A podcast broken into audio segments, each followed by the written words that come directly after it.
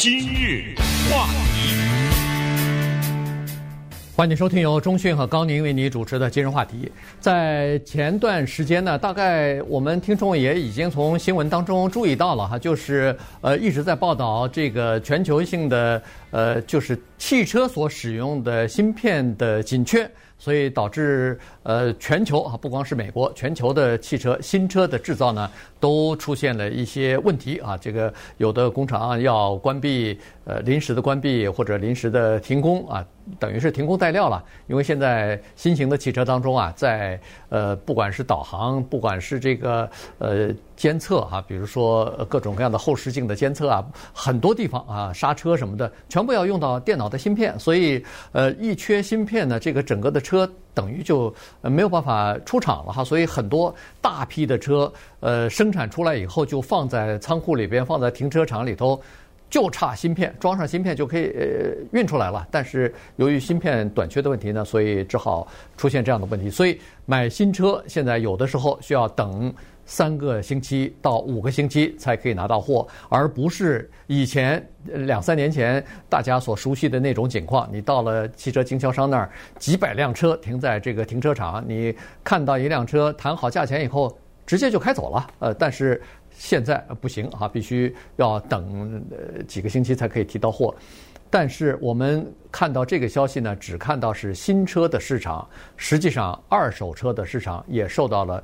影响，所以今天我们把这个美国汽车市场的需求现在依然非常强劲，不管是新手呃新车还是二手车，但是现在呢，悄悄的这个供应链的问题啊，已经导致整个的新车和二手车的价格在明显的上升了。对，我们聊聊买车这回事儿。不过这个呢，也是一个可以理解的现象。这个就是在经过长达一年多的疫情之后啊。我有一种叫做百废待兴啊，啊，人们呢在整个的过程当中是要有一个适应的阶段的，这个呢也没有关系，因为给他一点时间啊，芯片总是会生产出来。现在政府也有一些强调说让加紧生产，但是估计可能要到年底吧，呃，这个情况要持续到年底才可以。那么说到新旧车的关系呢，呃，大家应该了解这么一个情况，就是。他们两个人的关系是密不可分的，像什么关系呢？像新旧房子一样。我们常常听人说，啊、呃，现在的房市，比如买家的市场或者是卖家的市场，但是它永远有这么一个规律，就是任何一个人他在卖房子的时候，他也要买啊，要不然他住在哪儿去啊？对不对？这个车也是这么一回事儿。当你把你的车卖了以后。那你以后怎么着走路啊？对不对？你也得买啊！你卖了你的车，你只能有两个选择，就是买一个二手车或者买一个新车。可是这个里关系是什么样的呢？我们就看看二零一九年那个时候还没有疫情哈，至少是年底以前。二零一九年呢，新旧车的销售是这样的：这一年美国的新车。出售了一千七百万辆，你说旧车卖的是比新车多还是少呢？你你不用猜了，呃，四千辆，呃，四千万辆旧车卖了，嗯、所以这个就等于是比那个新车乘一倍还要多啊。对，可见就是很多的人呢是在买二手车的。那么我们再看今天我们在聊这个话题的时候，当新车出现短缺的时候，因为供性供应链的问题。旧车没这个问题啊，对不对？旧车没有供应链的问题，旧车已经人家已经开过了，是二手的，所以很多人去买二手车，这样一下就把二手车的价钱也给炒起来了。光是上个月四月份这一个月，就把二手车的价格提高了百分之十。嗯。呃，这个二手车是哪儿来的呢？呃，这个二手车的来源，其实我们自己想想，大概能，嗯，大概也能知道哈。第一就是刚才钟迅说的这个叫做 trade in。你买新车的时候，咱不是把旧车开去了吗？对。呃，现在各个经销商的销售部经理都会鼓励你把旧车留下来吧。呃，我们谈个价钱，然后你再把新车开走。这样的话，你把旧车那个价钱减掉。新车的价钱，剩余的钱你再付掉就行了啊，或者是贷款。呃，因为什么呢？因为各个车厂它都缺二手车，新车本身供应就紧张，二手车多来点儿，至少也可以。咱们如果价钱谈得好的话，我毕竟多卖几个二手车也是有利可图的嘛。所以现在第一个是 trade in 的这个二手车，第二呢是有一些租车公司啊，他们的那个整个的车队啊，他到年头，反正每个租租租车公司啊都有他们自己的这个计算方式，开了多少里了，呃，大概这个车开到什么。呃，几年了，他就要换车了啊！他不能老是，呃，弄个十年新的那种车，租车没人租了，人家租的车基本上都是一两年，就很新的那种车啊。所以这些这个租车公司的车呢，也提前，呃，就是到年头它就更换啊，更新换代。所以这些车呢，大部分也都到了汽车经销商那儿，变成二手车了。那现在这个。呃，就是二手车的需求为什么会这么强劲呢？呃，这有几个原因哈。第一个呢，就是说，呃，新冠疫情造成的这个经济的影响，还是对很多的家庭造成了冲击啊。呃，所以呢，有一些人因为家庭的问题呢，他们呃经济的问题吧，呃，或者是工时减少、上班时间减少，或者是薪水减少，尽管有政府补贴，但是。政府补贴也不足够你买一辆新的车啊！这个新的车你注意一下的话，现在是越来越贵啊，水涨船高。什么一两万的车好像现在都没有了，都是三四万、四五万。那个你要是买一个大型一点的这个 pickup 或者说是 SUV 的话，那都六万以上了哈。所以，因为它当然它设施也比较先进了，那各方面的这个也更豪华了，所以。这就很贵，那么对有一些人来说呢，这就太贵了。第一是超出他们的这个预算了，第二呢是第一次买车的人，很多人都是年轻人啊，都是呃这个大学刚刚毕业或者大学生，所以他们也没有那么多钱啊，于是就走到二手车。再加上疫情的关系呢，有一些人。不愿意以前，比如说坐这个地铁啊，坐这个打 Uber 什么的共乘车之类的。那疫情期间呢，为了减少接触，呃，为了自己的这个健康和家人的健康安全，他们也考虑说是算了，我就不去坐地铁或者是共乘车，我就买一个二手车吧，先 先先开一开。所以在这种情况之下呢，你看需求增加了，但是呢，供应，呃，就是这个供应方呢，并没有增加啊，甚至还有点减少。这样一来，供需关系呢就出现问题了。供需关系一出现问题的话，势必就影响到这个价格。对，而且供需关系啊，这次出现的问题呢，特别的古怪。因为一个简单的供需关系就是，买的越少，价钱就越低啊。买的人，或者是说这个东西没有什么人买的话，你就要把价钱降下来。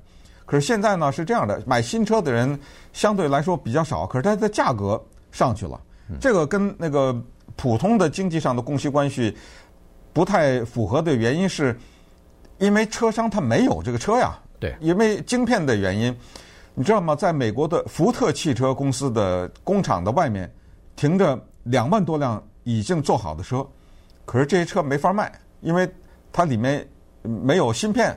对。可是呢，他给那个放芯片的位置都留好了，对不对？只要 芯片一运过来，他往里面一插，或者反正是装进去，大概很快了。嗯，马上这些车就运出来。可是现在呢，运不出来。这只是福特汽车，你可以把它推广到其他的一些汽车，所以就产生了这么一个很有趣的一个情况。你比如说，有一个人叫艾迪利，咱们看一个具体的例子，他在二零二零年的一月，就是一年来以前呢。他要卖他一个叫 Dodge Charger，我都不太了解这是什么车呀？我也不知道。呃，就反正美国车嘛，对不对？对。他要卖他一个 Dodge Charger，他要卖给谁呢？CarMax，我们我们知道 CarMax 是全美国的一个连锁的二手车店嘛，二手车行，他收购车的。开去以后，人家说九千五，哦，他想了想说九千五这个跟我想的价钱还有点距离，算了，先等一等。他也不知道什么晶片啊，或者是这些问题。那时候还没呢，对，没有这个问题呢，还没这个问题呢。他就把这个车给开回去了。结果呢，九月份的时候，他又一去再一问，一万一，这次他卖了，好像。那这次他卖了，多了一千五，他把这个车就卖了。嗯，他还多开了好几个月呢，对吧？多开了七八个月，到九月份的时候。他卖的时候价格更高了，所以呢，他就卖掉了。就说明在疫情期间，实际上车的供应，整个的这个供应链啊，短缺了。但当然，这个疫情来了以后，大家都不知道该怎么办了。租车租车公司最头痛了。那个时候，因为没有人旅行嘛，全部都居家令啊什么的，禁止到各个城市、各个国家去，所以租车公司大量的处理他们的这个车队啊，不知道什么时候才可以解禁呢？所以处理把这个车队裁减了很多。那这样一来的话，你看这个呃二手车的情况就出现了一些问题。现在那些车队的又没有买新车，所以因为它减少了车队了，所以。现在这些租车公司还在大量的等那个新车来呢，而二手车早就处理完了，所以在这种情况之下，那个供需关系就出现了问题了。再加上在疫情期间呢，很多的芯片制造商啊，他们认为说汽车市场可能会因为受到疫情的冲击和经济衰退的影响呢，大概会出现这个低潮，所以呢，把生产的这个供应呢，呃。转到其他方面生产去了，他不能让自己的这个芯片生产线空着呀。于是现在就出现了汽车芯片的这个空缺的，就是短缺的这个情况了。今日话题。欢迎继续收听由中讯和高宁为您主持的今日话题。这段时间跟大家讲的呢是美国的这个二手车市场啊，现在是呃非常火热哈，现在这个恨不得是供不应求。当然，新车也也是非常的抢手，原因就是因为芯片短缺的问题呢，新车供应不上来哈。这个很多工厂因为芯片呃没有或者是在等待，所以很这个很多的车呢。呃，都在等待芯片啊！这个工厂要不就是临时关闭个几天，呃，一两个星期，或者说是这个工人减少工作的时间什么的，所以碰到蛮多的麻烦的哈。呃，我们都知道，在美国其实这种供需关系的这个失调啊，应该是短期的。可是问题呢，就是这样子，人们当需要，尤其是汽车的时候。他没法等啊，因为 他这个可能明天就要上班，或者下个星期就要去报道去，他他没有车不行啊。所以在这种情况之下呢，居然出现了一个，这反正我来美国还没出现过的一个现象，就是你比如说到一个汽车经销商那儿去，他在这个展示厅里边有一些车摆在那儿，那个展示厅里边的那个。Window 上头一般都是这个有它的售价啊，上头标好的它的这个标准的售价。一般你买车的时候呢，是看了这个他建议的售价的，你再跟那个销售人员啊去谈价钱，要砍价的。嗯，可能会砍个不管多少钱吧，砍个一千块、五五百块也是好事儿。现在反过来了，现在不是说砍价，现在是说在这个上头要加价。呃，要有的这个畅销的车。据说是要加到好几千块钱，这就像抢房子一样，一个房子有二三十个人想要买，有 offer，那可不是就要比谁出的价钱更高嘛？哎，现在这个车市场上也出现这样的情况了。当然了，如果您现在对买车这件事情啊没有兴趣，或者这个事儿跟你一点关系都没有，呃，你根本没有想卖车，也没有想买车。这个话题你觉得可能跟你没什么关系，但是其实，在整个的疫情之后，在经济在恢复的过程当中，我们要了解各个环节发生的事情。那么，这个汽车呢是蛮大的一件事情，因为它里面涉及到的什么利率呀，对不对？对。还涉及到的晶片呐，或者叫芯片呐等等这些问题呢，它都不是存在于只在这么一个领域里面的。你说刚才买车讨价还价，其实这是一个非常痛苦的过程，对不对？对。没有人享受这个东西。可是呢，现在啊，跟以往不一样了，有一个特别大的区别，在这里也跟大家讲一下。以往呢，我们就说哪怕是十几年以前吧，信息不太发达。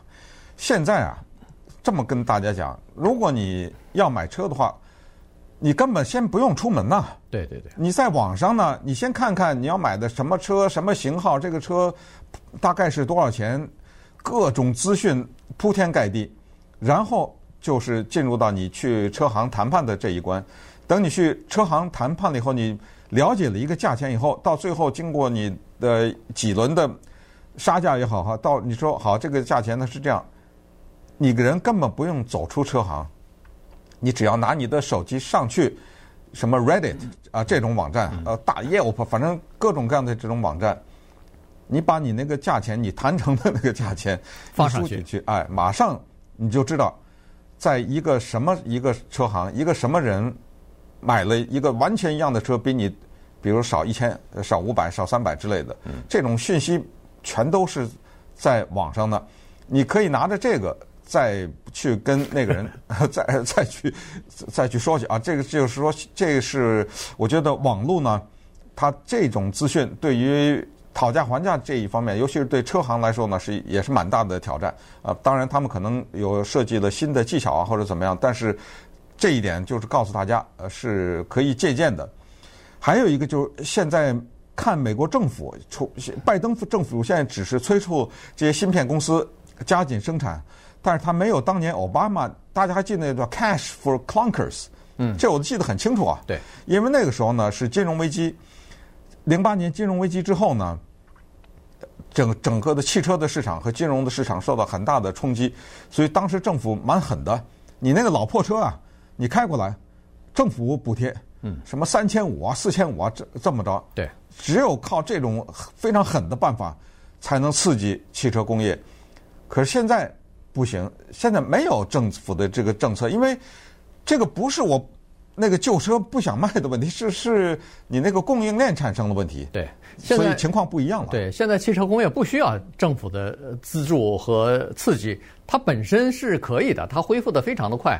据说是叫做呃 V 型的这个反转哈，就是就英文字母 V 嘛。哎，对，就是呃这个一下子下跌了，因为大家都关关门，都在待在家里边。这个居家令的时候，封锁城的时候，那当然没有人去买车，没有人去到街上开车。但是一下子就翻转过来了哈，而且这个供需关系。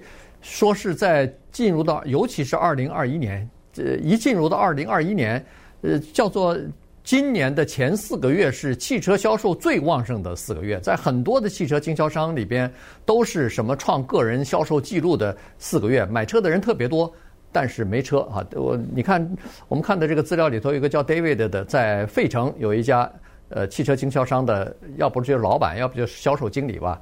他居然在半夜两三点钟会噩梦惊醒，醒来以后想什么呢？想，哎呦，我明天这个车好像没有了，或者车非常少了。他平常的时候，在现在还不算是旺季呢，过了这个 Memorial Day，就是。进入到六月份的时候，是美国买车的旺季，是进入到夏季了哈。所以买车买房子都是都是这个时候，因为学校放学了嘛哈，这个放暑假了什么的，所以呃家里头就是这段时间呢，可能是买东西的、买房子换学区，呃这个旺季，在这种时候呢，他们的车厂照理说是应该有七百辆车停在那儿供大家选择的，现在只有九十八辆，所以。九十八辆是什么概念呢？